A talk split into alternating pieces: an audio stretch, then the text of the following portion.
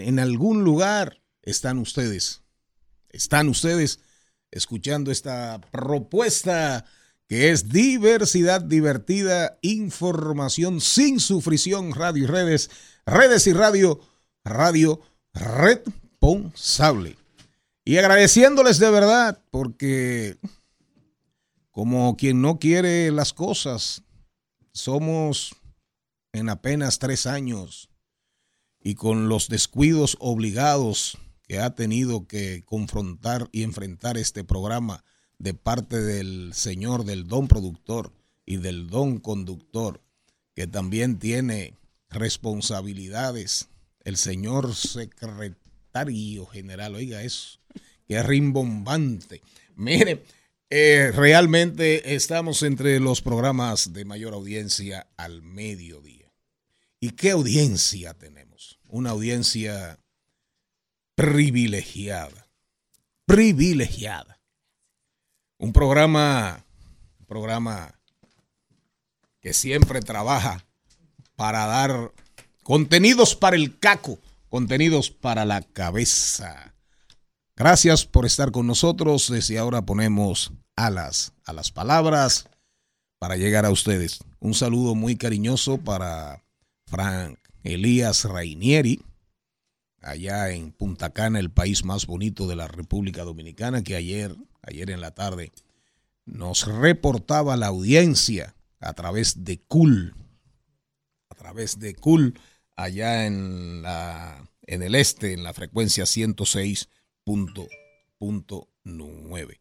Celine Méndez. Muy buenas tardes, agradecida de Dios de poder compartir con este público maravilloso, con ustedes también, mis compañeros de cabina, como diría mi querida amiga Sara Pepén, de vida y de cabina. Me encanta cuando ella dice eso. De vida y de cabina. Sí, le mando un besito a Sara. Y nada, con este público que siempre prefiere este programa, aunque hay muchas opciones, pero nada como la calidad de los colaboradores que gracias a Dios tenemos en este espacio, que gracias a Dios también tenemos tres años y un ching. Sí, hoy, hoy estuvimos, hoy estuvimos participando en la, estuvimos participando en la, en el aniversario de la cátedra médica. Compartimos ahí un buen rato con los médicos porque la salud merece respeto. Jenny Aquino. Muy buenas tardes, señores. Gracias por estar en sintonía hoy, 29 de noviembre. Ay, sí, es verdad, me veo blanca hoy, sí. No solamente se me ven los dientes.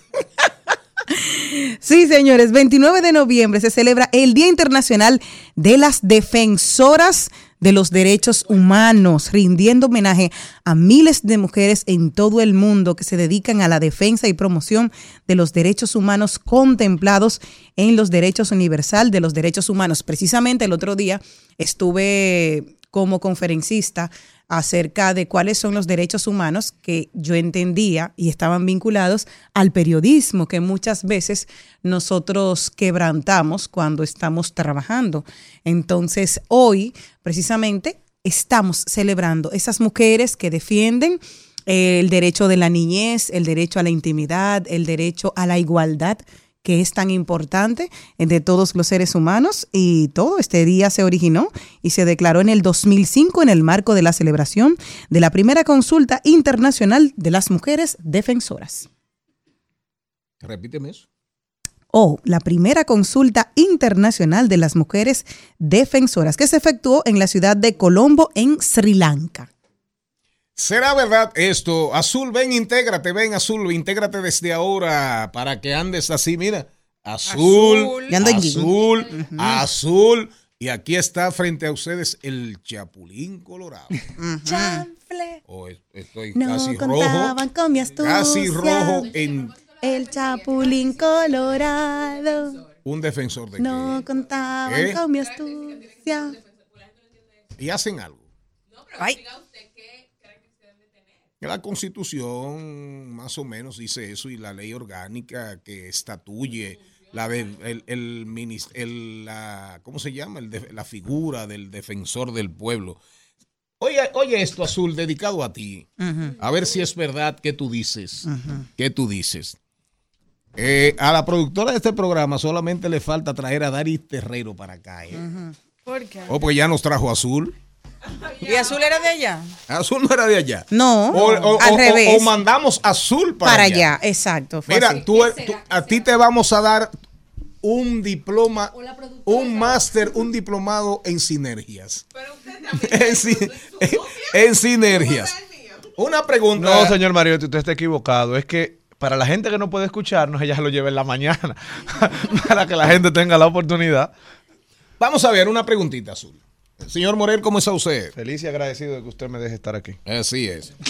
Yo no sé hasta cuándo, pero No, yo tampoco. aprovechelo. Por eso siempre lo agradezco. Pero aprovechen. Día a día. Miren, Ayer hicimos una encuesta y sabes la- bueno, la hizo Charlie. Miren. Y ya ni saliste ganador. Ay, qué bueno, ustedes saben que eh, tenemos, tenemos días hablando a propósito de que hemos traído ya dos veces a, a Dominique, a Dominique Fuentes, hablando de temas súper interesantes, una comunicadora, mujer, madre, súper interesante.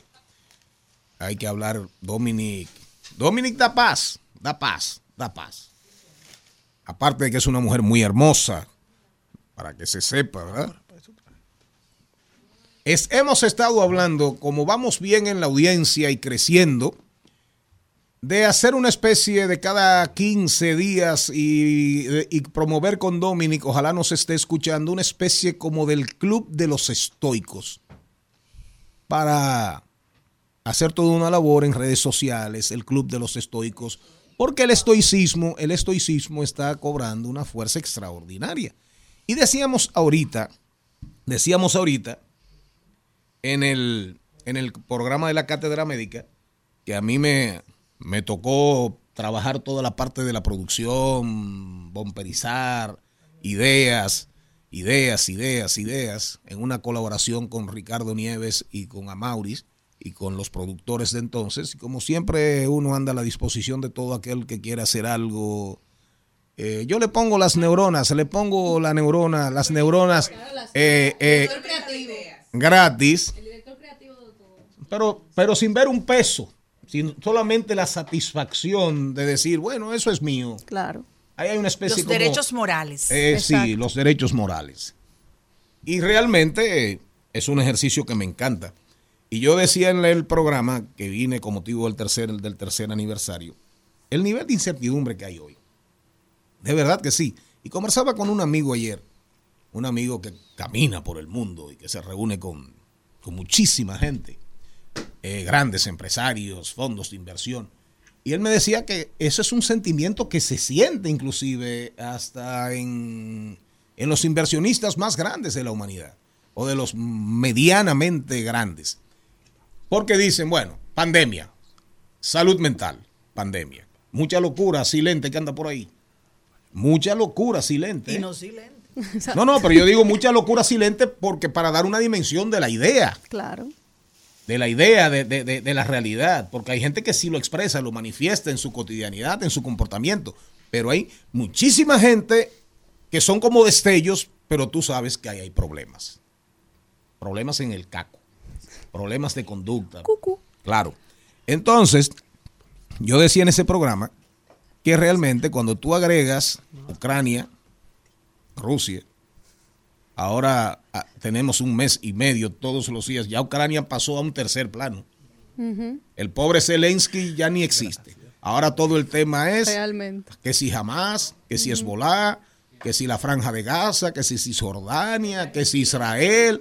Ahora el tema es Se que si el Fondo Monetario, que si Milei a quien nombró, como si, la- como que si la, como que si el default de Argentina o eventualmente el acuerdo del FMI de Argentina nos va a salvar a nosotros. Perfecto. Pero ahí está todo el tema también de- del mar de China, de Taiwán, que si China, que si los norteamericanos, que si Japón, que si Corea del Sur, que si Corea del Norte.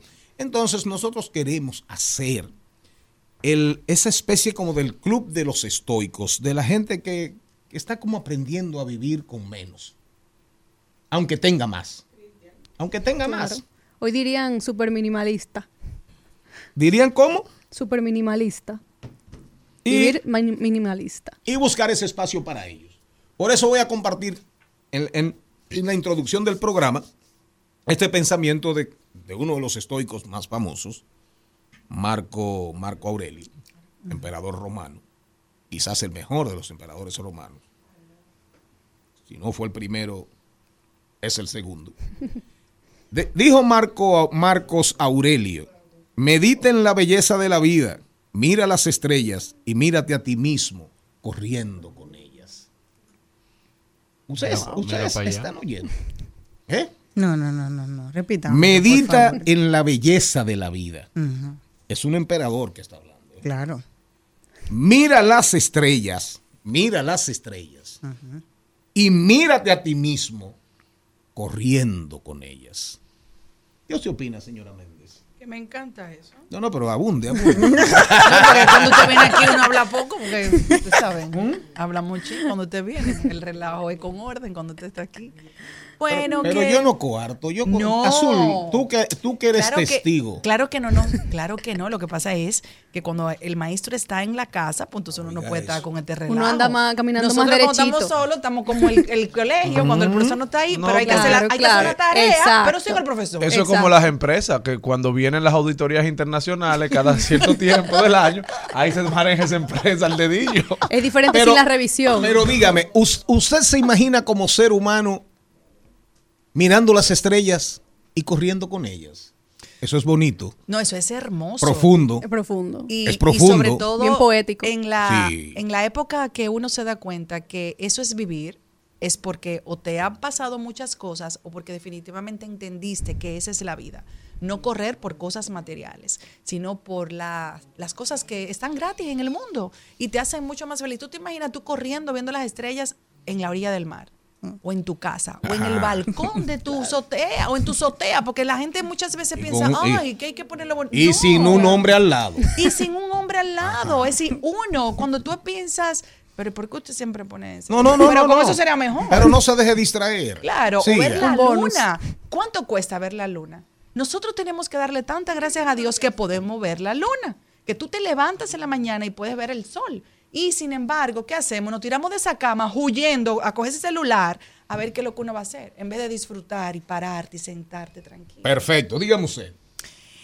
Em, me acuerdo, em, cuando usted iba hablando, me acordaba de esas noches y esos cuentos ahí cerca de Tamayo, cerca de las Marías, que De tienes Tamayo. la, sí, Ah. tienes la oportunidad de, ver, de- de- de los ojos de agua. de disfrutar Ah, ok. de- de- del campo, de disfrutar la que se apaguen Pero las en luces. Tamayo. Sí, porque Pero yo iba a las cantar. Marías es más para No, abajo. las Marías en Neiva Ah. también, eso, es porque eran Ah, esos no, no, no, lugares por si acaso, cuando te hacían, claro, cuando ya. te hacían la historia Ya. y yo me imaginaba Claro, claro. corriendo en ese momento porque decían la historia, lo mágico religioso, todo lo que tú puedes vincular a una noche de estrella, de misterio, de, de magia, De amor. de, mm, de miedo también, de locura, de, Sí, pero de pasión. pero. Y, y verlo todo en la luna. Y recuerden cuando se La apaguen luna, pero es de estrellas. Que de estrellas, hablando. cuando apagas la- las luces de la ciudad, tienes Ya. la oportunidad de ver lo hermoso del cielo, que no lo ves aquí en la ciudad nunca.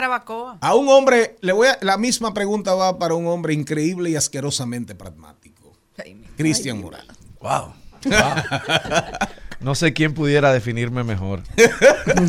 bueno, yo creo que usted aquí ha conformado el movimiento club eh, estoico de personas que andamos buscando. Lo estoy promoviendo. Sí, sí, sí. Y yo me, me acabo de someter a inscribir a la presidencia, porque si lo que se está buscando aquí es los buscadores de felicidad en tiempo de no abundancia, yo creo que cuento con las condiciones y el tiempo de ejercicio para poder presidir ese club. Pero así es, así es. Hay que comenzar a buscar la felicidad y el placer en las cosas sencillas, en lo que no cuesta, como bien decía Celine Méndez, o en lo que cuesta poco o cuesta mucho, pero no requiere que hagamos un esfuerzo extraordinario. Ahora voy con, voy con una que no es estoica. Ajá. Famosa, y voy a comenzar por azul. Por azul. Y tenemos que hacer una, tenemos que abrir los teléfonos un día de estos, insistir con el Club de los Estoicos, para ver qué opina la audiencia en algún momento. Está Podemos hacer hasta un está A ver qué dice la audiencia. Sí, sí, sí. Primero convocarlos a que Con investiguen. lo creativa que es la gente. Que se vayan a Wikipedia, Wikipedia, que busquen a, a Séneca, al fundador de los estoicos, que no fue Séneca, aunque Séneca es posiblemente el más famoso, conjuntamente con Marco Aurelio.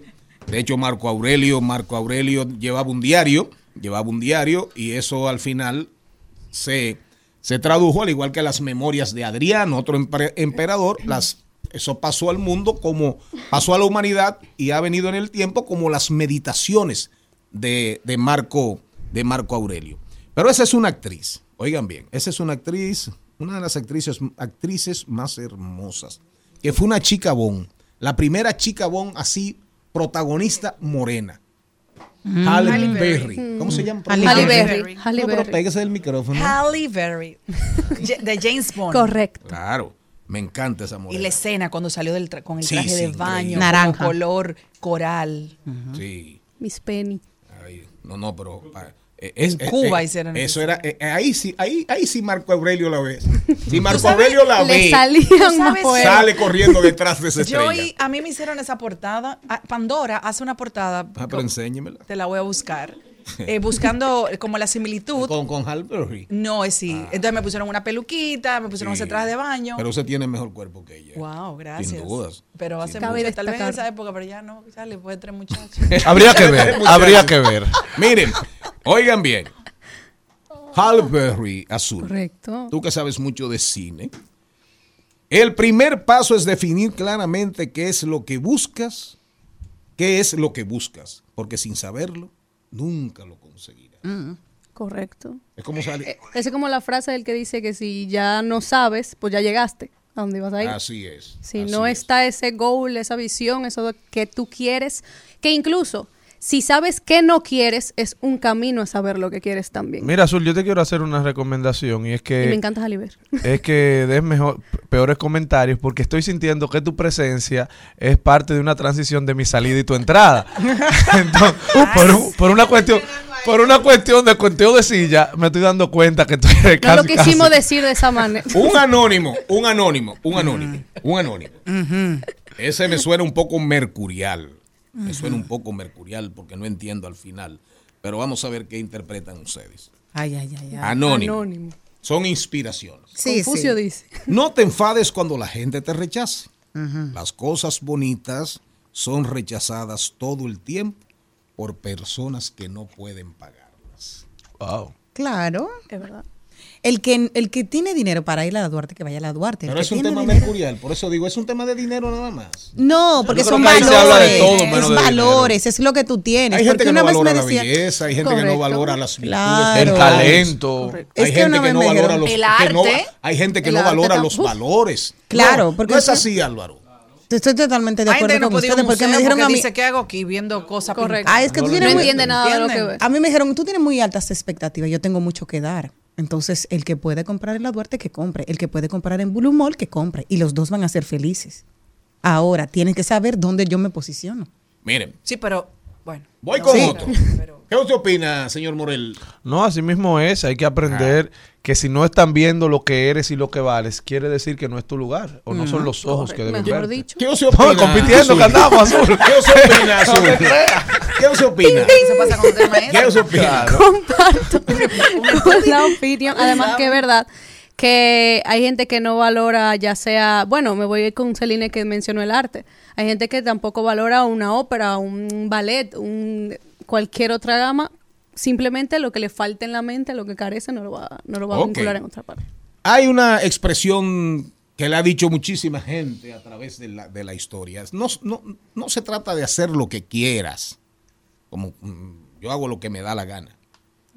Lo ideal es que quieras lo que, que quieras lo que haces. Claro. Pero eso lo ha dicho muchísima gente y a- hasta creo que lo dijo Borges, Borges y hay muchísimos, muchísimos autores que han dicho eso con sus propias palabras. Pero para entrar en materia y, y- e irnos al guion, porque hay que decirle a la audiencia lo que tenemos, vamos a ver lo que ustedes opinan. El éxito es conseguir lo que quieres. Conseguir lo que quieres. Esto a propósito que creo que el lunes hablábamos un poquito de la felicidad. El éxito es conseguir lo que quieres. La felicidad es querer lo que consigues. Azul, ¿qué tú opinas? Aunque no seas lo que quieres, aunque no sea lo que quieres. El éxito es conseguir lo que quieres. Bueno, La felicidad es querer lo que consigues. Y a veces te dicen la frase de que, Al final lo conseguiste, al final. Claro. caramba, Aunque no sea lo que querías. Claro, porque a veces no es lo que quieres, es lo que necesitas. conseguiste. a veces no es lo que uno quiere, sino lo que necesita también. Que Pues, a la larga también se vuelve algo de crecimiento para cada uno. O sea, creo que sí, vivir con felicidad y querer lo que quieres. ¿Qué usted opina? ¿Cuántas veces la vida no nos ha dado algo que no lo esperábamos, que no lo queríamos y nos ha resultado mucho mejor que lo que, que lo que nosotros soñábamos? Y que pudimos visualizar que no era que positivo. no era eso, exacto, que en un que principio sí. no lo mirábamos, o sea que la vida nos sorprende. Déjate sorprender, yo creo que está ahí. ¿Qué usted opina, señora Méndez? Que muchas veces la gente está buscando el éxito en cosas que son que piensan que le van a hacer feliz y sin embargo le llegan y están más vacíos que nunca. Entonces, tienes que revisarte qué en realidad qué es lo que tú quieres para tu felicidad. En esta época de mi vida, yo podré decir qué me hace feliz. Estar tranquila, poder dormir la noche entera, porque ya con la edad que uno tiene, cuando tiene problemas no duerme. Cuando yo tenía 20 años podía tener el problema que fuera y dormía como una niña. Entonces, eh, eso uno tiene que evaluarse, qué es lo que tú quieres en tu vida y, y qué es lo que tú entiendes que te hace feliz. La última, y oigan bien quién dijo esto. Esto lo dijo un pintor famosísimo, Rembrandt. Oigan bien, Rembrandt. Pero un pintor famosísimo. Oigan bien lo que dijo. Me imagino que se refería a él de alguna manera. Porque fue, es un súper pintor, claro. Lo fue, pero sigue siendo porque ahí, ahí- ahí andan obras de Que Rembrandt todavía. por millones y millones de dólares, de libras Las obras siguen, siguen viviendo mucho de más que el autor. euros. Claro que sí. Dijo Rembrandt. Señor Morel, voy con usted. Practica lo que sabes y te ayudará a aclarar lo que no sabes. Bueno, así Se la es, repito. Aclara lo que Practica- sabes. Practica lo que sabes y te ayudará a aclarar lo que ahora no sabes. A ver, la lucha, la lucha. ¿Qué habrá querido decir? Vamos a ver. Bueno, estoy practicando aquí mi sentido del humor. Rómpase el, rómpase el caco. Asumiendo que no sé que azul será. Ah, ¿por qué no decrete? no, es que lo estoy viendo. Ah, pero tú le estás dando Mentira, idea a la gente. No, mira, Van a dejar un caption mío, con los dos. Mira lo- la facilidad. Es eh, cuando tú tienes una fortaleza en algo, tú siempre vas a tener una debilidad. En el caso mío, yo soy muy buena en televisión y, y- y en radio. Hablando es lo mío. Pero escribiendo me cuesta mucho trabajar para periódico. Mm, Eso, esa es mi debilidad. No podría. Y es no, in- y me aburre. y es también. sabio e inteligente reconocer saber no es mi área. Bueno, y ahí viene la frase. Y ahí la está que fortaleza. Tú reconoces, eh, practicas tus habilidades. Exacto. Puedes también tener la habilidad de, reconocer que no. eh, tus debilidades. Y que diría que va de la mano con la frase de la práctica es el maestro. Exacto. Ah, usted ve. Bien tócala. sintetizado. Para cerrar, para cerrar, para cerrar. Oigan esta, para los hombres y mujeres de metas, de grandes metas, ambiciosos, pretenciosos, ¿verdad? Oigan lo que dijo James Cameron. Ah, James. James Cameron. ¿Tiene que ver con qué? Con cine. Con Con cine. cine. Sí. Gran director. Ahorita mencionamos a Halle Berry, ¿verdad? Ahora nos fuimos con James Cameron, que es un superdirector, un superdirector de cine. Otro nivel, Otro nivel. Así es, Azul, ¿verdad? correctamente. Diga alguna, algunas películas de James Cameron. Bueno, él marcó ya con simplemente decirle a la gente que reconozca Avatar. Ya. Es Ya. mucho que decir. ¿Y Titanic? ¿Oyeron? Claro, pero el, el- el Avatar se le ha dado mucho por tener la visión mucho antes del tiempo de haber partido, porque fue quien innovó con todo esto del el, el- el CGI en otro nivel, de utilizar a los, a los actores en un ambiente cero convencional Así para es. vender todo lo que es esta historia y durar años trabajando esa historia. O sea que Sin dudas. Oigan esta. De James Cameron. Atención. Si te pones metas ridículamente altas y es un fracaso, fracasarás por encima del éxito de los demás. ¿Entendieron? No. Si te pones metas ridículamente altas, bueno, un padre ese loco a qué está aspirando. Pero muchacho, y, y tú crees que tú vas a alcanzar la luna, tú crees que tú vas a llegar a Marte, tú crees que eso, y, y hay gente Claro. que te cuestiona. Si te pones metas ridículamente altas y es un fracaso, fracasarás por encima del éxito de, lo de- de los demás. Lo que te está diciendo es lo que dijo Emerson.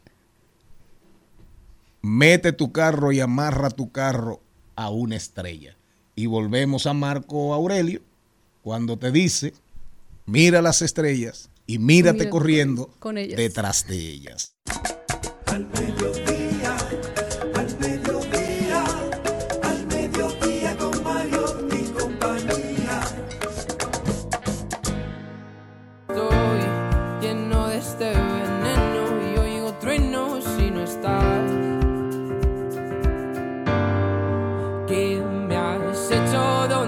¿Dónde estoy? Se me aparecen mil planetas. De repente esto es una alucinación.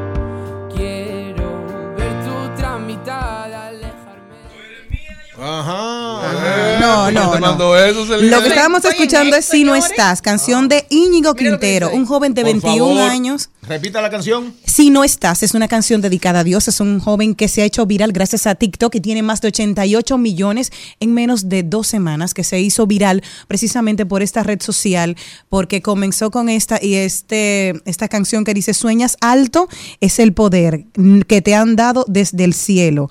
Sé que no sé a dónde voy, no es real. Hace ya tiempo que te volviste uno más. Ah, pero la dinámica fue súper interesante. Claro que sí. Para que ustedes vean cómo se aprovecha el tiempo en un programa de radio cuando la producción y el don productor Bien. Están en sinergia.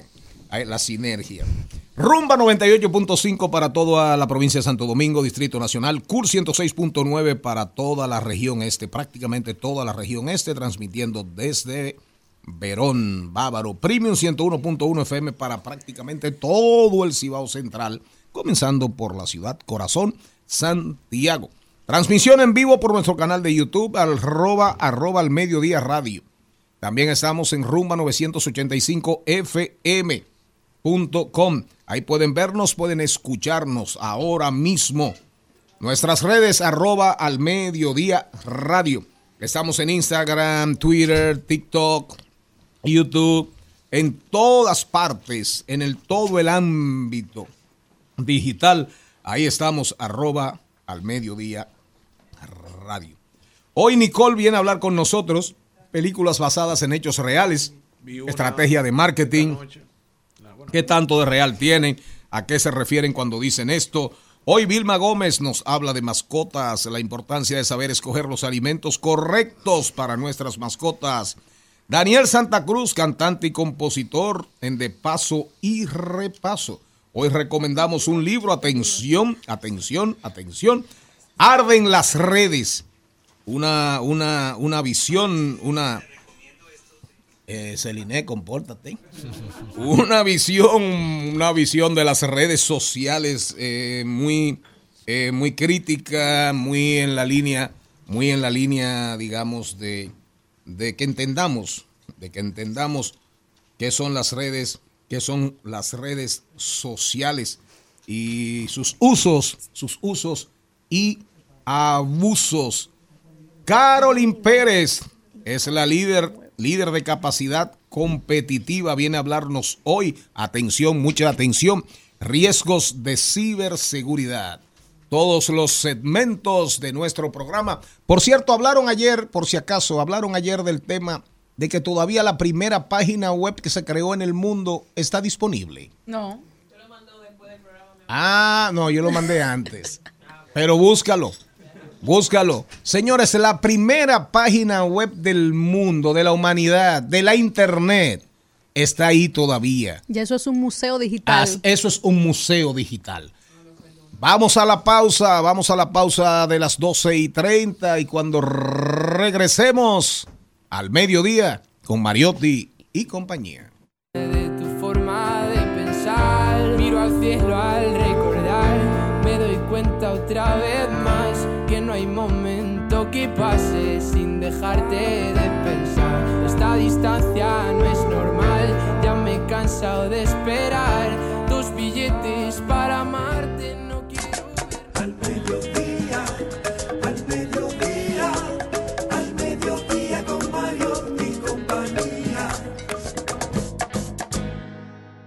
Inteligente, alegre, efervescente, chispeante, burbujeante. No es un 7-Up.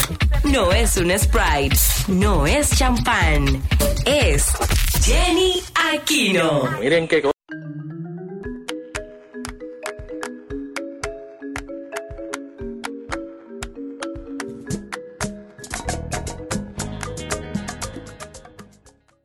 Les cuento que hay muchas innovaciones, hay nuevas palabras.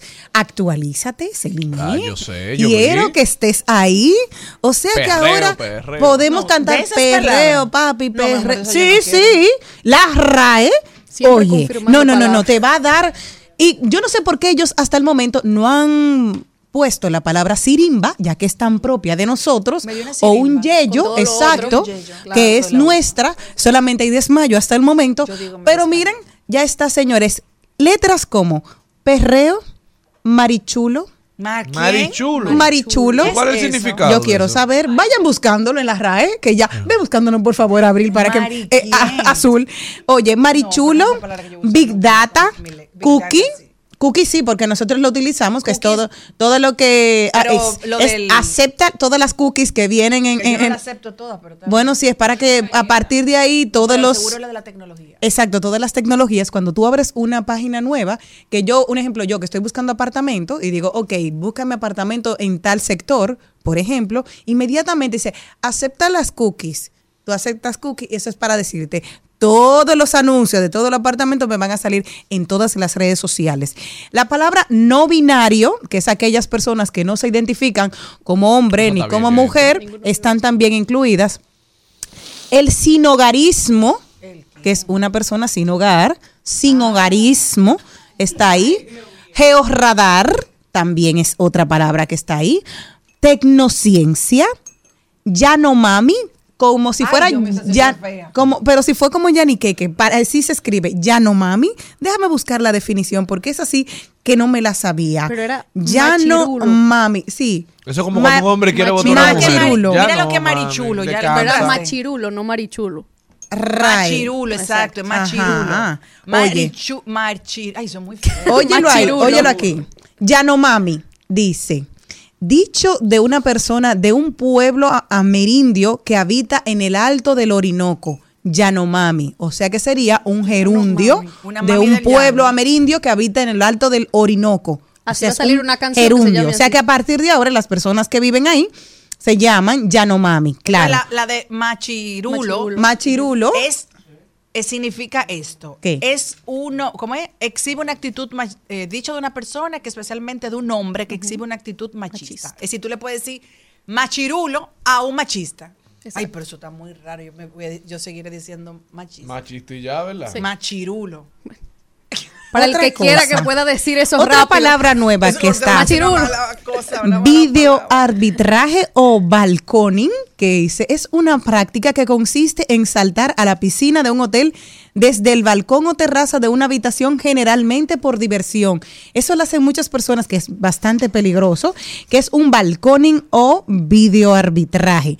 También se ha introducido las formas complejas de pobreza enérgica, fila cero, línea roja o masa madre, que son algunas de las nuevas palabras que incorpora el diccionario de la lengua, diccionario de la lengua desde este martes, según la actualización presentada por el director de la RAE, Santiago Muñoz Machado. ¿Qué les parece esto ahí? Ah, déjame buscar la definición que tienen para esta palabra que nos gusta tanto y que hemos escuchado aquí de manera eh, tan normal desde siempre, porque ellos para ellos es rara, perrear, la definición de perrear, dice, ajá, perrear, dice, quitar con engaño, Wow. timar, estafar, tangar, mangar, gorrear, colotear, sí, colotear, o sea que eso ahí ponen el baile, lo Hay más de seguro. todo. Dice, claro, menospreciar a alguien, desdeñar, despreciar, ningunear, bailar perreo. Dicho de un hombre, mujer, ser mujeriego, andar con varias mujeres. En Colombia y en Costa Rica, el perrear es andar con mujeres y ser mujeriego. Así que hasta aquí la introducción de las nuevas La verdad, la palabras. verdad, la verdad, Jenny. de la yo creo que ninguna de esas palabras las voy a introducir a mí. A tu diccionario. No me gustaron ninguna. Se oyen muy feas. Sí, ahora Perreo es la más común. Sí, Sí, la pero que- yo tampoco digo de que tú vas a perrear. Esos no son términos que yo uso. Eso yo lo- no sé. sabes, ya está en el diccionario, pero yo encuentro como que es muy de. Ahora, Celine, te espero para el perreo de la No, semana como yo que no viene. perreo, tampoco, yo no sé bailar Ahí hubo eso. un perreo. Ajá. no, nunca, me, nunca me invitan a uno. Ah. Celine, para, para, mira, la semana que viene tenemos un Ya, perreo ya Celine habló, señores. Ya está la pelota Ya en su toca, cancha. ya toca. Ya, Ahora le- comenzarás a recibir bien. Mira, vamos para este Exacto. perreo. Vamos para este party. perreo y este party de bailar marquesina. merengue. Ah, pero Somos mira. dos, la verdad. Claro, se perrea bailando perrea merengue. bailando merengue. Claro que Yo sí. Se ve de todo. Yo pensé que el perreo era como para la música urbana, Mi como amor. que la gente se pone como Sí, eh, pero eso, como da, todo- tararara, no. Pero Celine. como todo se pasa a todas las otras vertientes. Celine, bueno, yo ¿no prefiero han- bailar merengue y salsa. Ajá, ¿no te han quemado bailando merengue? Sí, claro. Ay, pues ya estás perreando, mi Exacto, amor. Sí. Tranqui, yo perreo sola. Perreo sola. Perreo sola. Yo perreo sola. Yo perreo sola. Ok, ok, ay, ay, ay. Que ningún baboso se le pegue. La disco se prende. En, en Al Mediodía con Mariotti y compañía. Vamos al cine. Vamos al cine. Vamos al cine. Vamos al cine. Vamos al cine. Tranqui, yo perreo sola. Mm. Yo perreo sola. Perreo sola. Yo perreo sola. Ah, esa sí te la sabe. Esa sí me gusta. Ahí sí, Ah, usó, ahí sí usó la palabra.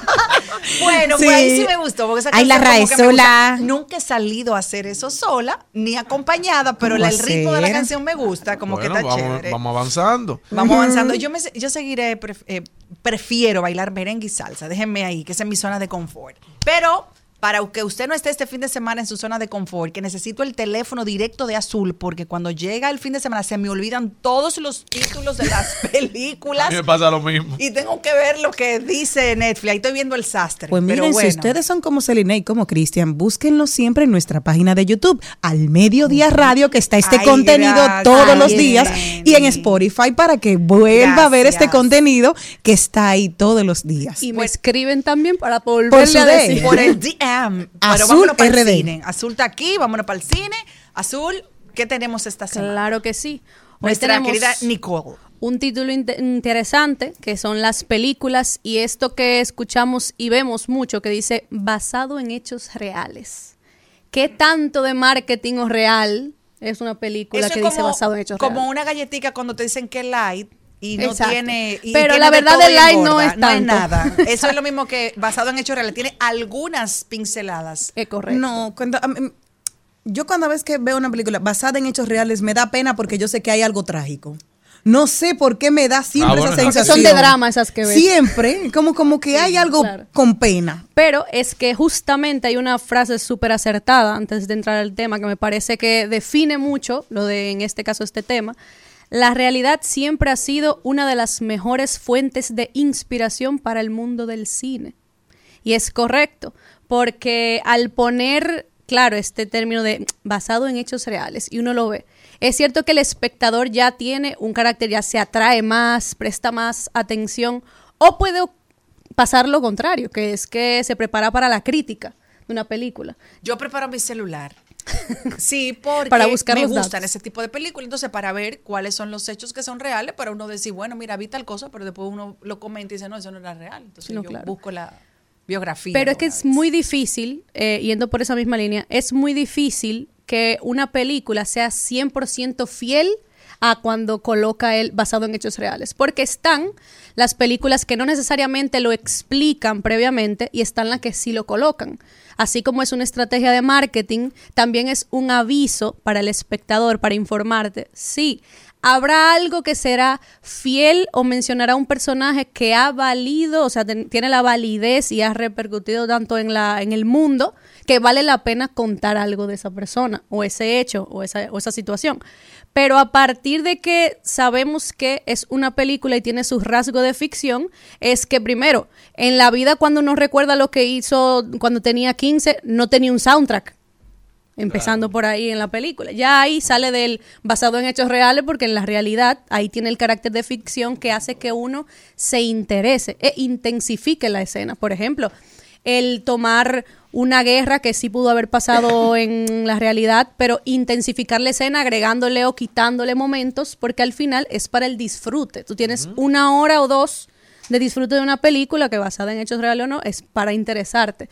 Para eso, si ya tú quieres una realmente que cumpla el carácter de basado en la vida real, pues miras una- un documental. E incluso hay falsos cine. documentales, correcto, que es más una película histórica más que documental.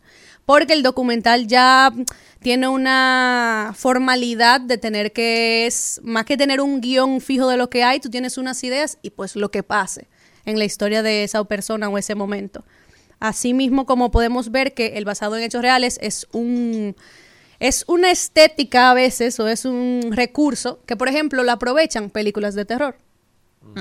Películas de terror tipo Paranormal, paranormal Como. Drácula. Bueno, Drácula no sé si le encajaría en terror, pero sí Ay, pa' mí se- thriller. Se me da miedo.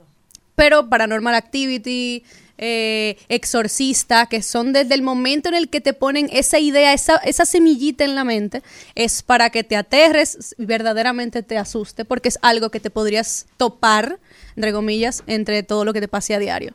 Asimismo podemos ver este recurso en las películas de drama que y, y romance que tanto nos gusta, por ejemplo, El diario de una pasión, de Notebook. Ay, sí, tan lindo. Clásico. Wow, qué bello. Le dicen a una persona, ah, eso fue basado en hechos reales. Automáticamente te derrites más con la historia porque ahí quien no, un Ryan Gosling y una Rachel McAdams que se toman de este momento representando estos personajes. Señores, yo llego el sábado y se me olvida todo eso. Y que tú sabes que, que- que luego de leer esa, esa historia tan bella, eh, me da más curiosidad de saber la historia de los personajes, de cómo que ellos se odiaban cuando comenzaron la película, que luego de que terminaron la película se hicieron novios en la vida real. Todo eso le aporta muchísimo a la historia porque me dio curiosidad luego de basada en Todo lo que cruza alrededor de ella también te llama la atención. Fue como la de, ahora se me fue el nombre, pero es la de Sandra Bullock que interpreta a la madre del, del futbolista americano. Ah, claro. Sí, sí, sí, sí, sí, sí, sí, Que ahora resulta que sale que eso fue mentira, que fue un plan de marketing, pero en su momento tuvo su validez al haber sido entre comillas nuevamente basada en hechos reales, Claro. que cuando dicen esto es más bien las pinceladas de lo destacado en, en esas historias. Exacto, porque al final son películas de ficción. Y esa, y esa fue muy bonita, esa que tú dices de, de, de Sandra Bullock, que andaba con Big esos con esos tacos rojos y que No, ella, claro. ella adoptó. Todo un Primero personaje. era adoptar a un, a un joven, era hablar de la adopción, hablar de la adopción de un joven negro, Claro, una familia blanca. estaban, exacto, de que él protegía al hermano blanco. Entonces era como todo lo opuesto que se ve en la típica familia norteamericana Claro. en Estados Unidos con toda la discriminación que había, que eso le dio un ingrediente bastante eh, emotivo para la gente acercarse a la historia. Y más saber que era basado de una historia real. Claro, de Ahí que es donde la gente existía, conectaba claro. más con lo que estaba sucediendo.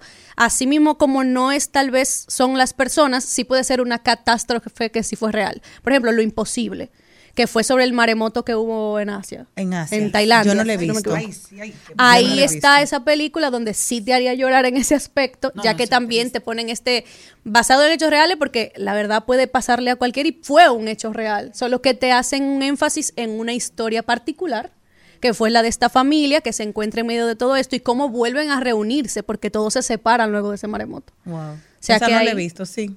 Pues recomendada. Bueno, Para ayer Sí, llorar. claro, hay que tener buen estómago.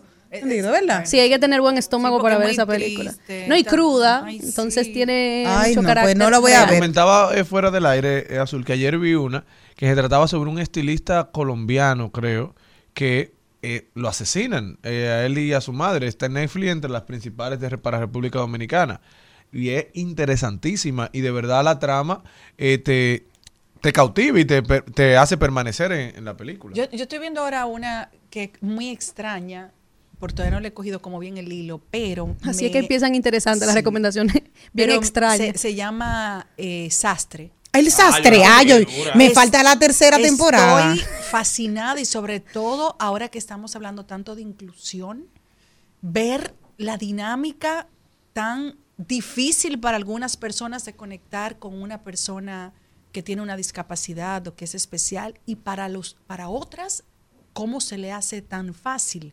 Sin embargo, hubo una escena que vi ayer que me partió el alma cuando su padre, que es el que mm, eh, tiene la condición, él tiene un recuerdo de con él, con, su- con la condición que tiene su papá, el chiquitico enseñándole a montar bicicleta. Y le dijo, eh, bueno, no recuerdo el nombre, Cristian, vuela, el papá con la discapacidad. Y el papá quería en un momento eh, manejar un bote con su hijo y el hijo no tiene la paciencia ya de adulto que es un sastre muy famoso, eh, creo que en Turquía, y no tiene la capacidad para conectar con su papá y con una persona intermediaria que está tratando de que ellos vuelvan a conectar, él le llega esa imagen de él como con seis años, cuando su papá le dijo, vuela.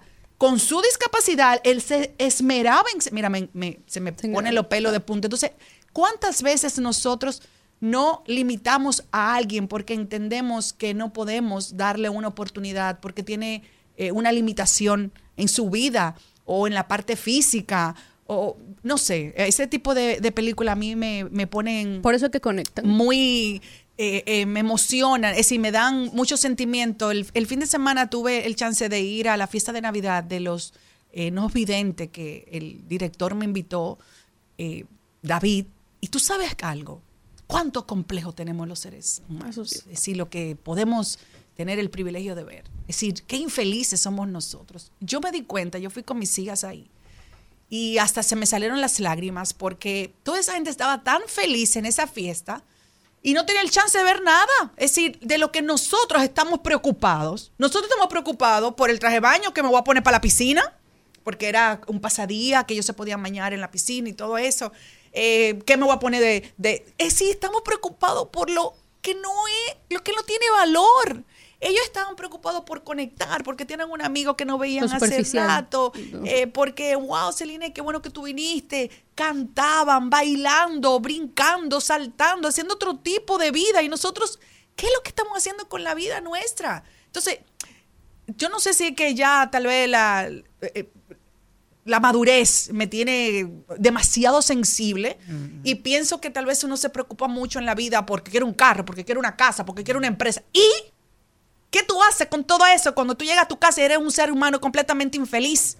¿Qué tú haces cuando tú eres el dueño de un banco y tú te duermes solo en la casa porque todo el que está a tu alrededor tú lo has alejado por estar pendiente de los millones que tienes? Y sin embargo, este tipo de gente que la vida me ha traído ahora, eh, tal vez por, por esto, por, no sé, porque yo le digo a, a David que esto no tiene nada que ver ni siquiera con la política, son gente que han llegado a mi vida y, y ahí no estábamos haciendo política, es simplemente conectar. Y mis hijas me decían, mami, pero de verdad que no ven. ¿Y cómo hacen esto? ¿Y cómo hacen lo otro? Señores, vamos a Aprender de otra bajarle, manera. que hay mucha gente que, que no tiene ni la mitad de lo que nosotros tenemos a nivel de salud. Y son gente completamente felices. Entonces, esas películas me tienen ahora mismo como atrapada. Pero así es que verdaderamente conectan. Qué hermoso. Eso es Qué muy hermoso. bonito. Sí, sí, o sea, sí. lograr que a partir de ahí, lograr conectar todos esos puntos, o sea, es el éxito creo que para todo argumento y toda película, llegar ahí. Y a mí, bueno, desde el punto de, de psicológico, desde las constelaciones familiares, de todo lo que es tu árbol genealógico y ver a todo el mundo, fue que me recomendaron ver la serie de esa del sastre. Y por eso ver los, los errores de padres, cómo se van repitiendo en los hijos y cómo nosotros excluimos a muchas personas que nos avergüenzan, es una, una serie que es buenísima para ver. Ayer hubo una, una, una, una parte que su mejor amigo, su papá, físicamente tiene, vamos a decir, Anoten que esa es la sus recomendación. condiciones. Sí, sí, este fin de semana el sastre. Él tenía a su papá escondido, el amigo, el su mejor amigo, 25 años siendo amigo y nunca nadie supo que su papá tenía esa condición. Cuando el amigo lo vio, le dijo, yo daría llorando la vida que no tengo por tener tu papá. Tu papá juega contigo y tú eres un adulto. Y yo tengo un papá exitoso y lo único que ha hecho es atropellarme. Y nunca en su vida me ha dedicado ni siquiera un minuto de su tiempo. Y yo dije, Dios mío, ¿qué es lo que estamos viviendo día a día en, en este mundo? Wow. ¿Qué más tenemos? Sigue, Vuelve, vuelve a del cine. conectando Esas nuevamente. Ah, y conectando nuevamente con esas historias que verdaderamente El traspasan la ¿Tú la pantalla. El sastre la he visto, eh, está en Netflix. Exacto. Sí, Tiene la tercera temporada ahora. ahora. Sí, la Ahí fue tercera- todo. Pero yo no lo he visto, no lo he No. visto. Ve, tiene que Vayan ver. emotivo enlace. No, no, yo estoy, yo estoy realmente, soy más como recreando, no, re- estoy recreando la historia. Estoico. No, eh, no en, lo- en los estoicos, pero estoy recreando la historia, de verdad. Yo estoy muy en ver y me encuentro en, yo estoy más, eh, le- les digo una cosa. Con el perdón de las grandes plataformas de streaming y las grandes, Claro, claro. Llegaron ahora. eh, yo, yo me estoy yendo más por YouTube. Yo siempre me he ido mucho por YouTube. Yo me voy más por YouTube. O- Oigan, ¿por qué? Porque el algoritmo, sabemos que somos prisioneros de los algoritmos. Yo le digo a Carlito, mi hijo, tú tienes que buscar un algoritmo para que te enseñe a bailar. No, pero para eso se puede buscar Porque, una, eso, porque, una eso, compañera. porque eso es lo que nos falta. En TikTok ya ponen los pasos. te digo.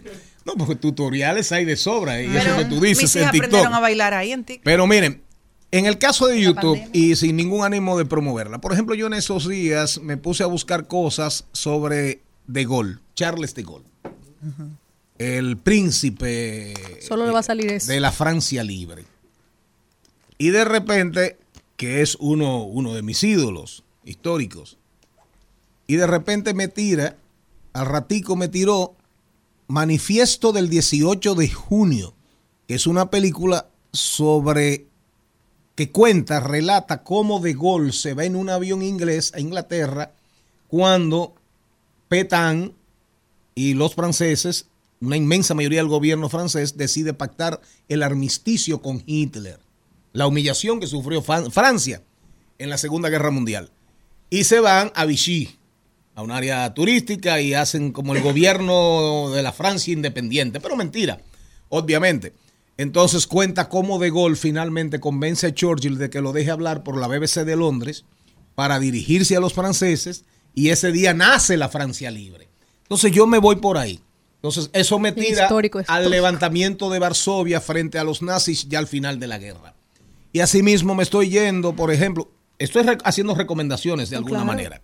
Y basado en historias reales. Respecto al nacimiento y la... Nacimiento, auge y caída de los grandes imperios. De los grandes imperios. Que si el romano, que si el otomano, que Gengis Khan. Entonces yo, yo recomiendo mucho a YouTube. Y, y prácticamente todas las películas terminan estando ahí. Claro que sí. ¿Eh? La tumban y vuelven y la suben. Pero una que no está ahí, pero sí está en cine, es la de Freddy. Ah, sí. Arrancó ya. Sí.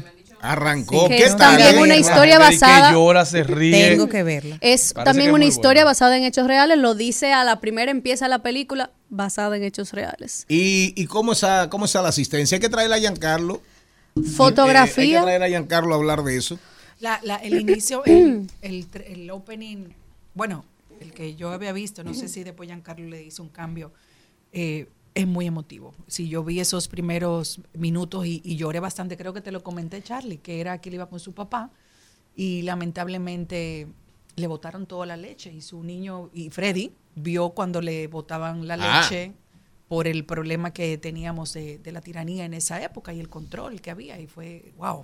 Sigue, sigue estando esa escena. Pero, no voy a hacerle pero spoiler. yo tengo, tengo, tenemos que traer a Giancarlo porque quizás, sin él quizás, quien conoce más la historia de cómo No, claro. cierra el gordo de la semana su ciclo en la vida televisiva dominicana, está aquí sentado frente a ustedes. y se ve evidenciado en, en- en esa película y en la historia, porque en realidad el público es bastante mixto. Si uno va al cine y ve el público que está viendo la película, todo el mundo quiere saber quién es este ícono, se ha public- o sea, publicitado bastante bien. Y la verdad, en manera de realización, para no dar detalle en específico de la historia, está bastante bien hecha y cuidada. O sea, lleva un motivo claro. A partir de haber salido, tiene el lado de la crítica de faltó esto, que si Que un si lo- matrimonio, que lo si, hizo, no, que si lo hizo un hijo, que es, ajá, que, pero que conflictos entre los hijos por la película, etcétera. Pero si alguien presta atención ahora es que realmente la historia va en todo lo que dejó el legado, toda la gente que tocó, toda la gente que lo tocó a él Y todo lo que tiene que ver con el éxito de quien fue va del- desde el humor hasta la nostalgia de quién es. El, el lado personal y la vida privada es solo un bonus y una, Claro. una característica pequeña para que para jugar con el, el presente y el pasado, pero el peso primordial de la historia es ese. Gracias, Azul. Además, además, además, además, además. Eh, ¿Para qué entrar en tantos detalles de la vida privada? Yo sí les puedo decir a ustedes que como dice la canción, la canción a ese potro, a ese potro seré quien, sol, quien todo lo dio por triunfar. Que, que- que es de es de Julio Iglesias realmente. José, José. pero a mí la ¿eh? Sí, que yo No, no, es de Julio Iglesias, no. Pero la versión que más me gusta a mí es la de Fernando Fernando, Villalona. A ese potro que nadie domó solo los años. En el caso de Freddy Veras, le puede doler a quien sea y que me perdone. Quien domó ese potro también está muerta. Fue Pilar. Fue Pilar. Pilar. Sí, porque hay muchos potros salvajes. Salen cuando encuentran historia. una Y- domadora después dicen que más. Y Pilar, Pilar fue una, un pilar en la vida de Freddy Veras Goico. Nombre Y yo- correcto. Y yo puedo dar testimonios de eso. Pero en pleitos de hombre y mujer, de marido y mujer, no se meta, pero tampoco se meta en pleitos de familia. por no saber decir que no a la ansia de llegar más alto. Seré quien todo lo dio por triunfar, dejando su vida al pasar. Al mediodía,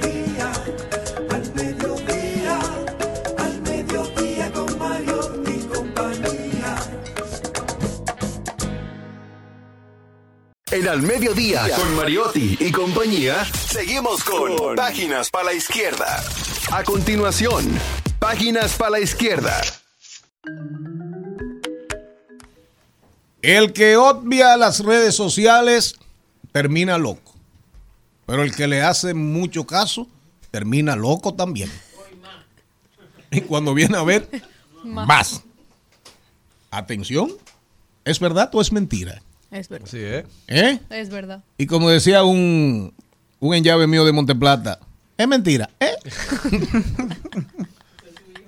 Arde, sí, pero es por ese. Estoy copiando a Eh, eh, ese. es, por, es, es por Renzo. Oigan bien, arden las redes de Juan Soto y Vars. Se lo han recomendado a la, a la señorita, señorita productora, que se va a casar próximamente. Gracias a Dios. Oigan más o menos la introducción. Las redes sociales nos han llevado a un nuevo mundo en el que vivimos cercados por las opiniones ajenas.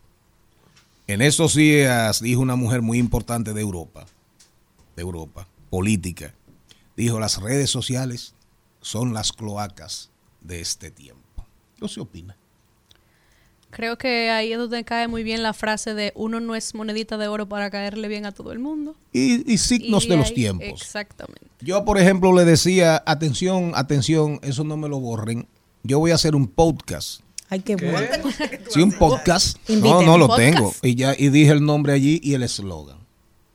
Allí. No lo diga aquí. No lo dije aquí. ¿Tú lo vas a decir ahora? Se llama Ay, se llama desde la letrina. Pero Por eso es. Todavía hay letrinas. otra. To- no hay letrinas. Muy, Sí, muy, claro. No, oye lo que ella dijo. De que tú sentado en una letrina. No, pero sí así Muy. Andy Warhol Así eso. es. ¿Y qué es lo que se va a hablar ahí? Eh, Reflexiones que te lleguen. Muy del Reflexiones que te Aquí lleguen. solamente se habla. muy del arte de Andy Warhol. Eso lo dijo usted. Haría algo así. Ese es el eslogan. Pero una Reflexiones. letrina Ese no es puede el- estar hablando de flores. Ese es el eslogan desde la letrina. Aquí solo se, aquí solo M, solo M, solo M. Ya. El nombre es mío por si acaso. ¿eh? A nadie se le ocurra. Pero tú lo dijiste. tú lo Atención. dijiste, Atención Charlie, país. lo. Entonces, lo que parecía, oigan bien, porque es una crítica, lo que parecía la conquista total de la libertad de expresión ha hecho que una parte de la ciudadanía se revuelva, se revele incómoda. Grupos de presión organizados en las redes, católicos, feministas, activistas de izquierdas y de ultraderecha han empezado a perseguir lo que consideran excesos intolerables mediante, me, pare- me parezco a Jaime David, mediante el linchamiento digital, las peticiones de boicot y las recogidas de firmas. La justicia se ha democratizado y la silenciosa mayoría ha encontrado una voz despiadada que hace de la deshonra una nueva forma de control donde la libertad de expresión no necesita leyes, oigan bien, no necesita leyes, ni necesita funcionarios, ni estados opresores. Ustedes están entendiendo el concepto del libro. Libertad de expresión total. Correcto. En las redes usted dice todo, ahí no hay censura, ahí eh, usted es- su boca es su medida. Y la honra se ha ido para el carajo, porque en las redes cualquiera te dice cualquier cosa y demándalo, Por cualquier cosa. pero demándalo. Demándalo. No, y hay otras cosas que no son reales. No, no, pero hay muchas. Fíjate que No, ya si son reales no son insultos. No, porque hay cosas que son reales y, y aunque a usted le duela, pero la verdad. ya hay diplomados, ya hay diplomados en universidades muy acreditadas, solo sobre el tema redes fakes. Es decir, redes mentiras. Diplomados, hasta de un año. Diplomados hasta de un año. ¿Para que, para que entendamos que supuestamente tan libres y que supuestamente tan presos somos. Porque yo, yo, yo lo veo así, yo lo veo como un poquito, digo, yo soy muy atrás ya, ya realmente yo caerle atrás al siglo, al 2100, que hay en estos días, que tenemos que traer ese tema aquí un día, atención doña productora, ¿cómo será el mundo en el 2100? Uy. Bueno, 80 años para yo no estaré ahí. ¿Cómo será el mundo en el 2100? Ya hay, ya la inteligencia artificial está en eso. Está en eso y ya hay mucha gente en estudios de, de prospectivas, de prospectivas, hiperprospectivas, para que se sepa. Pero el libro es interesantísimo. Es verdad, dígame usted, un estado totali- totalitario en el esquema de Orwell de 1984 en el esquema de, de, de Foucault, de Michel Foucault, el gran sociólogo francés, y el, famo- el famoso panóptico de que el mundo es una cárcel circular donde todos nos miramos, donde todos sabemos los que, lo que hace cada quien y cada cual. Bueno, pero la realidad es esa. Y cada día, si usted tiene un chance, estudie las redes sociales. Sea un preso de ese estudio. Correcto. ¿Qué usted opina, Azul? Col- fuerte colaborador estrella. Vi. ¿Eh? No, no, no, fuerte, fuerte frase, pero que en realidad, y con lo de que todo el mundo puede opinar y realmente no cabe demanda, es que el poder de tu ser FP rayita abajo sin ninguna fotito te permite hacer lo que quieras dentro de la misma cárcel que es estar en ese, en ese nombre que tú mismo creaste. O sea que realmente es un arma de doble filo. Sí hay que estudiarlo para nunca quedarse atrás, porque las redes sociales, en el, que, en el momento que paras, te come. Pero imagínese usted, nosotros, insolventes, que no tenemos, que no, no tenemos universidades que puedan invertir Correcto. millonadas para estudiar el efecto de esto real en la sociedad. Cuando usted ve preocupaciones en los grandes imperios por el tema de la manipulación, ya lo vivimos. Lo vivimos con el, con, con el Brexit. Lo vivimos con Cambridge Analytica, con la guerra de la ciberseguridad, con el tema de la manipulación disque de, disque de los chinos, que si los rusos, que si Corea del Norte, que si los americanos, que si Alemania, que si Japón. Entonces, ¿a dónde vamos nosotros? Eso es, Dar- eso es Darían Vargas que cree que él sabe mucho. Que le traigan un chinito aquí. Que Para le que traigan vea. un israelita.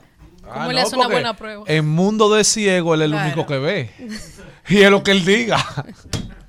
Terminamos. El libro se llama. ¿Cómo se llama el libro? Dígalo usted. Arden las redes de Juan Soto y Bars. En breve, al regresar, hablamos de mascotas. Es demasiado tarde, todo es un desastre, esto es una obsesión. No me sirven tus pocas señales. Garras, picos, pelos, plumas, plumas. Y colas. En Al Mediodía, ha- hablemos de mascotas.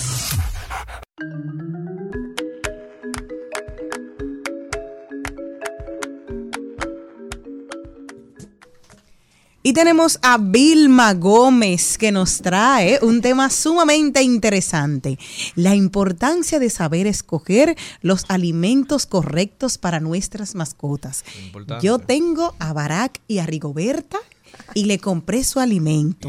Pero qué do- nombre. Dos perritos. No, dos tortuguitas. Ah, dos tortuguitas. Sí, Con esos nombres, Las Jenny. tortugas, sí, ¿Cómo- porque cómo- ¿Cómo se llama? Barack y Rigoberta. Adivina por qué. Barack es musulmán. No, dos Nobel de la Paz. ¿Por qué? Porque al final, ¿qué Ay, van a hacer? Rigoberta Menchú. Claro, porque al final, ¿qué van a hacer? O sexo. La paz. Ujú. Son dos Nobel de la Paz que al final Van a ser van exacto. Entonces, Hoy que mandaron los ratings estamos muy bien. Pensó, Olvídense pensó de eso. demasiado. los tengo y, Y le nos vamos a poner mejor. Y nos pusimos ahí, Pero vamos bien. Un programa todo. que va bien. Sobre todo un poco de humor. Y yo a mi perro con, con nombre de, la- de, de personaje de Disney ya que no.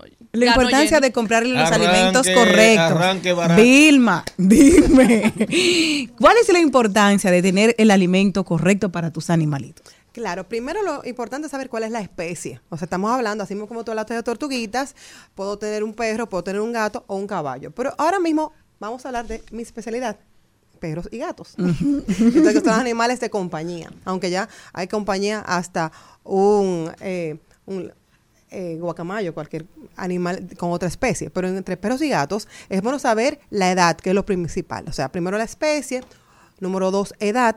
Claro que el cachorro, y depende hasta la edad del cachorro. Un cachorro que, por ejemplo, tenga solamente, eh, que sea de raza grande, hasta los 12 meses o 15 meses es que debe estar todavía alimentándose con alimento de cachorro. Pero un perrito que sea, por ejemplo, chihuahua, ya a los 10 meses debe cambiar al alimento de adulto. Entonces, porque los huesos todavía de las razas grandes se siguen desarrollando con más edad, porque son de lento crecimiento. Por eso es muy importante la asesoría con un médico veterinario que les explique. Usted tiene su primera mascota y la lleva al médico veterinario para que le lo asesoremos. Luego de tenemos que saber la raza, una raza pequeña, una raza grande, tiene diferentes tipos de bocado. No le podemos poner a un bulldog francés que rápidamente come una croqueta Grande. muy, o muy pequeña. Es la adecuada a la boca de ellos, a la mandíbula. Eh, y en lo que son los gatos, los, gatos son una especie muy particular, muy particular.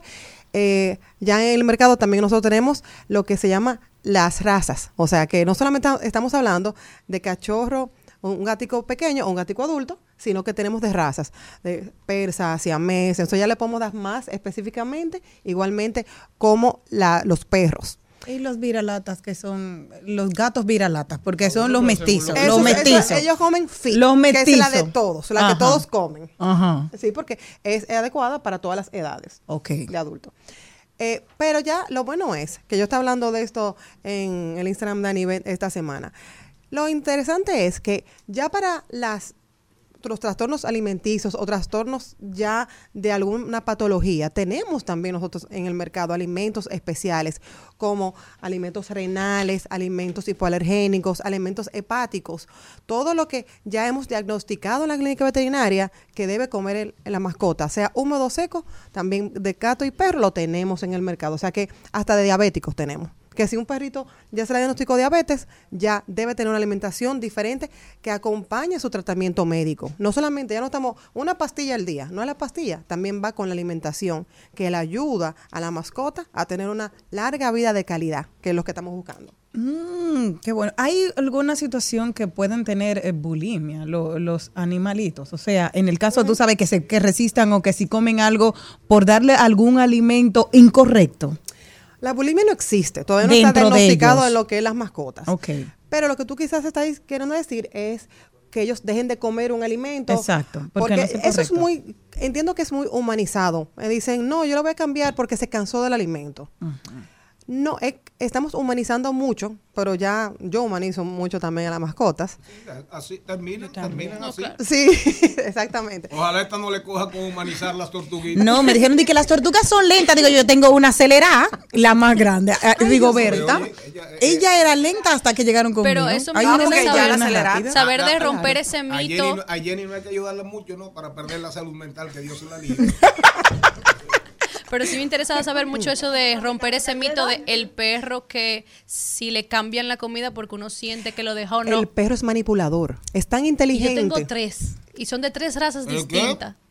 Yo tengo tres perras. ¿Qué razas son? Eh, una es una boxer, una es una Doberman y la otra es una husky. ¿Y qué novio? Pero increíble que tú tienes dos razas que en este país ya no se reproducen tanto, ni el boxer ni el Doberman, que son increíblemente bellos e inteligentes. Y que con la mordida, como había dicho, es muy distinta porque la boxer es más la saliva y Claro. como lo mastica distinto a las otras que son de hocico Porque más largo. el boxer es brachiocefálico, o sea, el Exacto. hocico corto no puede comer igual que No, un. Doberman, que es más cómodo. Para el Doberman come todo. Pero ahora sí me convence con lo de que son manipuladores porque la husky sí creo totalmente que eso es manipulación. Claro. Y tienes una husky también. Sí.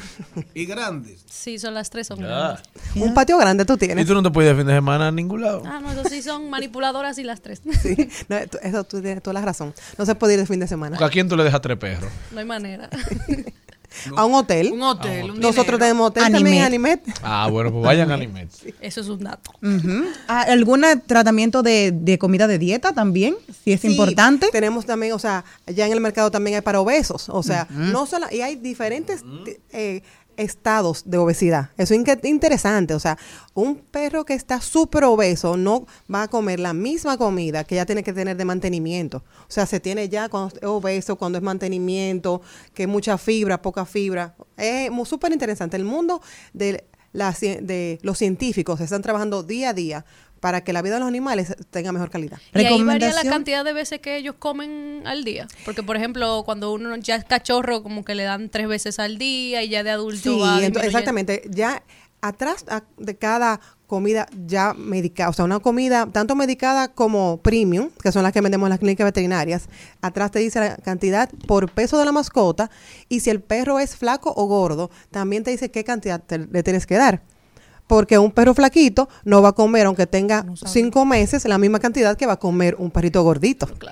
Entonces, eh, ¿Qué cantidad de agua se le deben de dar a los perros? Tú a propósito de todo el agua es permanente, fresca. Sí, Permanente. no, pero cantidad, porque ellos... tú le pones su cosita. No, pero normalmente a ¿no? nosotros nos dicen a los seres humanos dos litros, pero claro, no, es lo mismo a un chihuahua, a la a Luna. Claro, te estoy hablando desde mi ignorancia y estoy preguntando desde mi ignorancia. Eh, a un husky.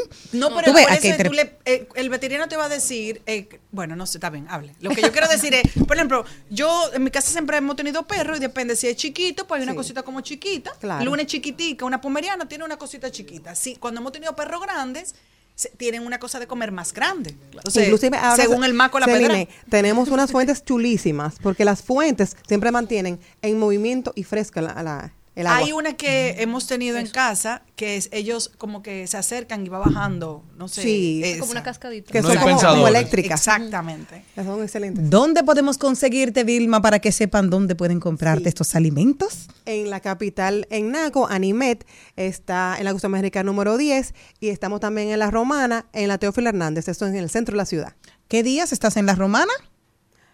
Puede ser cualquier día de la semana. La semana que viene voy tres días. Perfecto, allá están para las personas que nos siguen a través de Cool 106.9. Así que gracias. Un aplauso.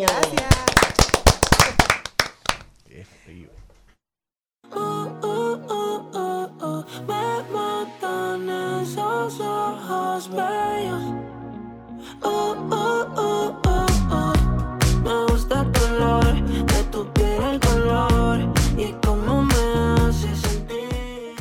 En Al Mediodía, con Mariotti, con Mariotti y compañía, hablemos de tecnología. Agradecemos. Hoy creo que ya está pautado ahí des- desde el lunes. Entra como anunciante de este programa el Senado de la República. Y desde Gracias, ahora, gracias. atención Álvaro, para que estén pendientes. Vienen a patrocinar, imagino, el segmento entra- caminando por los pasillos del Congreso. No, no, no. Eso lo diremos nosotros. Bueno, también ayudándolo. También aquí está el amigo Pacheco, la Cámara de Diputados, que siempre ha estado, pero se integra creo que ya el lunes. Eh, ahí viene, eh, damos la bienvenida a Seguros Ban Reserva. A ese le, le ponemos ahí doblando calles, enderezando Claro. esquina. Y ahí andamos, andamos, andamos, andamos. Eh, vamos bien, pero tenemos que estar mejores. Cada día hay que esforzarse para que este programa sea vaya en línea con la con su filosofía fundacional. Diversidad divertida, información sin sufrición, radio y redes, redes y radio, radio, red, red, Respons- responsable. Dígame usted, señor Morel. Bueno, algo que quizá muchos de ustedes no se han preguntado ni se han detenido a analizar, a ver o a descubrir es cuál fue la primera página web que estaba al servicio de la gente. Y hoy, nos, hoy les traemos esta información para que usted pueda entrar y verificar cómo se veía y qué información tiene o tenía en ese momento la primera página web de la historia. Ya hasta el momento hay más de 1.100 millones de páginas web en la actualidad, pero la primera fue creada por Tim Berners-Lee, un científico británico especializado en computación, al que debemos nada más y nada menos que la World Wide Web, es decir, Internet tal y como lo conocemos hoy. Esta página es ¿De qué año es? del 1990. Wow, yo tenía ocho años. Yo, esa página- yo esa- no había nacido, pero el año que próximo Esa nací. página, esa página está viva y va a cumplir, va a cumplir 34 años. 34 años. Yo vi la primera televisión a color en Y un, ese un año. museo digital. Cuando la- todo empezó. Exacto. Yo vi la primera televisión. Ahí a color. empezó todo. ¿Cómo se llama la página? Para que la busquen. Diga, la, diga la, la dirección. Es- se llama World Wide Web y ¿De la es? dirección es eh, www.info.cern.ch. Ni a- siquiera era punto .com. No, no, le estoy haciendo, No la, le estoy haciendo la pregunta porque, porque por esa página, por esa página es que surge la www. Para que, por eso le hice la pregunta. Para que la audiencia de este programa, a la que siempre les dejamos algo. Eso es lo que quiere decir. World Wide Web. World Wide Web. Claro, www. World Wide Web. Web. Oh. Repite el nombre. Por eso usted pone, cuando usted da su dirección, usted pone W, triple B. Así es. www. Punto. Punto, y ahí arranca. Porque esa fue la primera página de la humanidad. La primera, es, ahí está el Génesis. No, y es una iniciativa de recuperación de información hipermedia de área amplia que tiene como objetivo brindar acceso universal a un gran número, universo de documentos. Eh, por eso se pone el www. Y la página es para los que quieran disfrutar y dar este recorrido digital Por la historia. por la historia. por ese museo digital. www.info.cern.ch Es una página que consta de menos de 200 palabras en su página eh, introductoria, algo bien sencillo, sin ninguna eh, de las excentrosidades que tienen las páginas de hoy. Eh, es algo todavía muy básico, blanco y negro y sobre todo de mucha información. Gracias a Cristian Morel se integra Maribel Contreras. Desde la hermana República de Monteplata. Hemos estado compartiendo con ustedes una canción que lleva millones y millones y millones de visualizaciones ya. Y fíjense ustedes, ahí volvemos al club de los estoicos, a la certidumbre y la incertidumbre, el desasosiego, la desazón de muchísima gente en la humanidad. ¿Quién pudiese, quién cree que en estos tiempos, música urbana, reggaetón, dembow, trapeo, Pop de todo rapeo, ¿eh? Pop de todos los tipos. Pop de, exacto, pop de todos los tipos, perreo, una canción dedicada a Dios. Atención Álvaro, lo estamos repitiendo porque la audiencia cambia de un joven español, jovencito, se llama Íñigo Quintero, que oigan bien, sueñas, alto es el poder que te han dado desde el cielo. No, no, no, no, no. Que no sé a dónde voy, no es real. Hace ya tiempo te volviste uno más. Y odio cuando estoy lleno de este veneno. y oigo truenos si no estás. ¿Qué me has hecho? ¿Dónde estoy? Se me aparecen mil planetas de repente. Esto es alucinación. Quiero ver tu otra mitad. Alejarme de esta ciudad y contagiarme de tu forma de pensar. Ese carajito le escribió a Dios. Y ustedes saben que se ha hecho, tiene 21 años, y ustedes saben cuántos millones lleva. 88 millones en dos semanas. En dos semanas lleva 88 millones de visualizaciones. Porque eso es lo que le hace falta al mundo. No, Amor a Dios. No todo está perdido. Regresaremos. Cuando estoy lleno de este veneno y oigo truenos si no estás. ¿Qué me has hecho? ¿Dónde estoy? Se me aparecen mil planetas. De repente esto es una. Al mediodía, al mediodía, al mediodía con Mario y compañía. De paso, de paso y repaso. En Al Mediodía, con Mariotti, con Mariotti y compañía. Te presentamos De paso y repaso.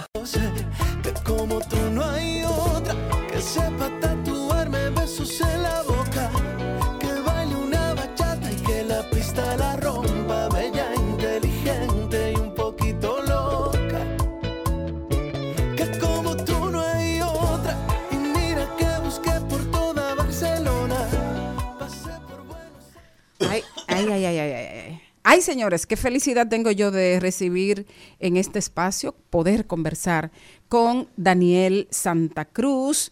Eh, Daniel Santa Cruz, ustedes lo conocen, ha hecho, tiene años haciendo buenas bachatas, eh, tiene 13 nominaciones al Grammy, un premio Grammy ganador, Parece. dos, 13 nominaciones, uno ganado, dos premios, tres premios Lo Nuestro, tres premios Billboard, dos premios Soberano. Y este año anda zumbando por ahí porque su canción con Olga Tañón fue un éxito. Y ya, acabado de lanzar, ayer mismo se lanzó este nuevo sencillo, El Cepillo, me encantó eso, El Cepillo, con un videoclip que está súper cool. Bienvenido, querido Daniel. ¿Cómo estás? ¿Está ahí Daniel? Bueno, vamos a darle un fuerte aplauso a Daniel, que viene con nosotros. Daniel, prende, enciende el micrófono. Hola, ¿me escucha? Sí, Ahora sí. excelente, Daniel, bienvenido. ¿Cómo están ustedes? Un abrazo. Otro. Un aplauso otra vez. Señores, eh, Daniel Santa Cruz tiene una de las voces más dulces que yo he oído. Y sus bachatas solo se parecen a esa dulzura de su alma. Y además un, un escritor creativo, un compositor creativo. Me encanta eso de imaginarme como, como manda este, a, a dos cepillos de dientes bailando bachata. Daniel. Oye, yo no sabía que se estaba viendo la cámara. Estaba yo caminando eh, hacia aquí, hacia el área del patio. Saludos para todos. Bueno, muchas gracias por esa palabra. Un beso. Eh, al final, yo lo que yo lo que pienso es que de alguna manera todo está dicho, lo que hay que buscar formas distintas de decirlo, ¿verdad? Hay, hay que buscar formas, maneras diferentes de decir las cosas en las canciones para, para que no sonemos siempre a, a lo mismo, ¿verdad? Tú sabes que eh, Jorge Luis Borges dijo exactamente lo, eso acerca de la poesía. Él dijo, toda la poesía está hecha, pero ese punto de vista diferente de cada quien es lo que la hace cada vez más nueva. Así es, así es, la que, lo que la mantiene vigente y mantiene igual al final a los corazones queriéndose enamorar de nuevo y, y bueno, y creando nuevas historias, ¿verdad? Tú has sido un bastión eh, en la bachata. ¿Cada vez que compones estás pensando en bachata o piensas eh, simplemente en un tema y surge que, que es bachata o que es otra cosa? Sabes que esa pregunta yo me la hice no hace mucho tiempo, porque me he dado cuenta que de verdad pasó algo conmigo con la bachata, como que comenzaron a salir todas esas canciones que gracias a Dios eh, fueron éxitos que escribí para otros artistas. Y yo creo como que me quedé un poco amarrado de ese, de ese feeling, ¿verdad? De esa cadencia de la bachata que es tan, tan rica. porque envuelve muchas cosas. Obviamente la bachata sabemos que viene del bolero. Y bueno, eh, ¿qué, qué hay más romántico que, que un bolero, verdad? Eh, al final, yo creo que como mi, mi tendencia a hacer canciones va eh, pues abrazada también mucho a, a esa, a esa onda romántica. Pues yo creo que me sale muchas veces bachata y tengo yo que sacarla de ahí de ese, de ese carril y decirle si quiero hacer otra cosa. Yo, espérate, que esta vez no es una bachata, es otra cosa. Pero sí, yo creo que me nacen muchas melodías e ideas pensando en bachata, definitivamente. ¿Cómo surgió el cepillo? Bueno, imagínate, acabado de levantar. Lo primero que uno hace, pues siempre ir a- eh, pues, es al baño y, y de repente vi los cepillos y me imaginé esa historia en la cual un cepillo se queda de alguna manera abandonado después de una separación. Y, se- bueno, y ella se va y al final, eh, pues no se llevó su cepillo de dientes y obviamente con ese cepillo de dientes también quedan muchas historias eh, que se pueden desarrollar y, y que están ahí en el recuerdo. Entonces lo que hice fue que de alguna manera partió todo de ahí, de esa idea de, del cepillo. Creo que fue lo primero que, me salió de esa canción y bueno, obviamente desarrollé toda esa historia en torno a eso. Eh, al final la excusa perfecta para poder volver a verla es regresarle su cepillo de dientes, ¿verdad? Yo no, me encanta, de verdad que la imagen me fascinó eh, pensar eso. Eh, Daniel, ayer subió o subieron ustedes eh, tu cepillo a, las redes sociales, ya está en YouTube. Entonces me llamó muchísimo la atención que además el video es un cepillo que está recordando y hablando de grandes ciudades y sin embargo se está paseando por, San- por Santiago, un cepillito rojo, eh, ese emblemático auto que, que tanto ha quedado en la historia de la República Dominicana. Así es, sí, lo hicimos en Santiago, eh, bajo la dirección de Luis Gómez, mi querido hermano que ha colaborado conmigo ya en tantos videos. Este, también colaboró conmigo en el, en el documental de Larimar, que está muy bonito, por si no lo han visto, pues lo pueden ver. Menciono también en la canción a Barahona, eh, que, tengo siempre mi, yo siempre tengo mi anillo de Larimar mi cadena y también me gusta siempre resaltar una piedra tan hermosa y única en el mundo como la nuestra, como Larimar. Y, y sí, bueno, hago mención de, pues, de, de- esa búsqueda por todos lados, por eh, Roma, por París, menciono grandes ciudades, Santo Domingo obviamente, Buenos Aires. Entonces sí quisimos hacer un poquito, recrear un poco también el video, se ve un poquito esa búsqueda por, por todas estas ciudades hasta que al final la, la encuentro. Y la encontré por allá en Santiago, estaba ella en una loma por ahí. Bueno, aquí dicen que un hombre fino. Aquí no, eh, la mayoría de la gente en el país no sabe que Daniel Santa Cruz ha sido grabado por Prince Royce, por Carlos Rivera, por Shakira, por Víctor Manuel, por Rey, por los grandes eh, cantantes, por los grandes cantantes de, de Hispanoamérica y que eh, fue un éxito que te vimos en, en los Latin Grammy eh, con Olga Tañón. Ese fue otro batazo. Surgió Sí, merengue, ella sí. te encargó el tema, ¿cómo fue? No, esta, esta, esta canción vino, eh, yo la había hecho para mí, para hacer un release en, en merengue, y ella está, estamos en la misma compañía, en, en One RPM, y entonces le- le- cuando le puse esta canción a, al, al AIR, le encantó y me dijo, oye, esta canción le quedaría, digo, porque eh, realmente no fue así, él me dijo, ¿por qué no haces una canción con Olga? Y le dije, pero mira, vamos a hacer esta misma. Y se la enviamos, ella le encantó, y, y bueno, la grabamos. Y fue, Olga una tremenda artista, de verdad, así como así de grande como es su, su talento, así como persona también.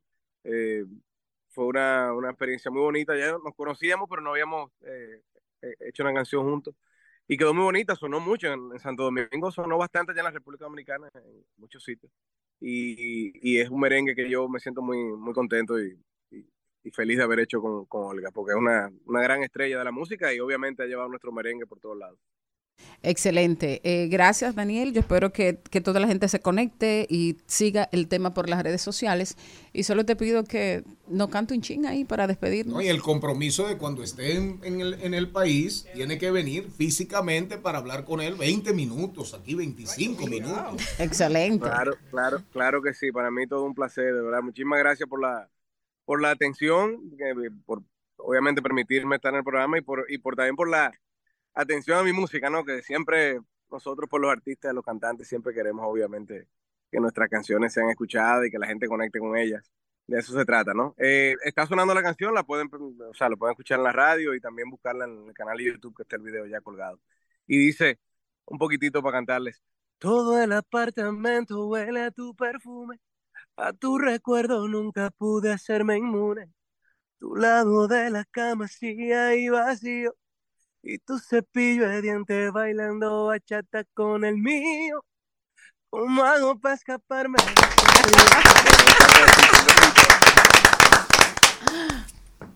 Gracias, Daniel. Y, y ese tigre ustedes. Al mediodía,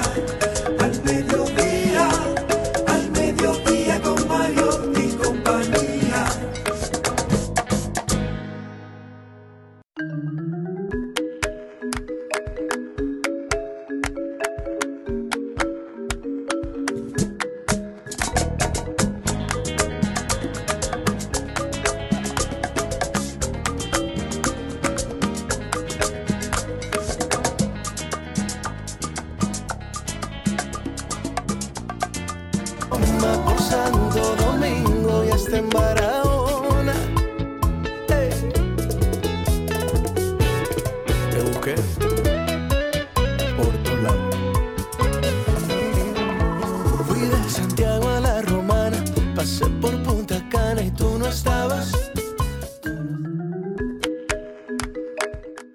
Y me encanta tener dos mujeres que vamos a hablar de algo muy interesante, riesgos en ciberseguridad. Carolyn Pérez y Berenice La Antigua. Bienvenidas. Hola, ¿Cómo están? Gracias, gracias por la invitación.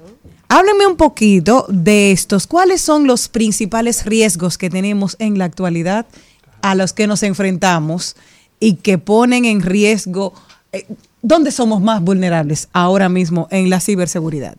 Sí, buenas, ¿cómo están todos?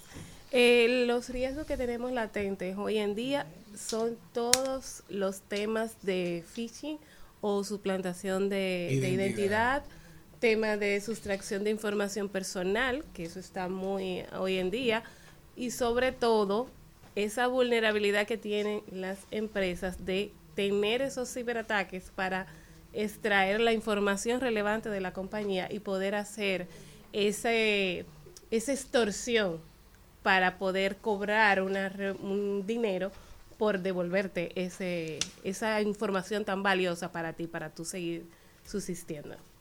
Hace unos días eh, vimos eh, un noticiero que decía que habían eh, entrado en las plataformas de la Dirección eh, General de Migraciones y habían sustraído toda la información. Sí, es así. ¿Cómo puede una institución pública o privada, ya sea una empresa o una institución pública, cuidarse de eso? Porque pareciera que estamos eh, vulnerables a algo que está dentro de un computador que muchos de nosotros no manejamos.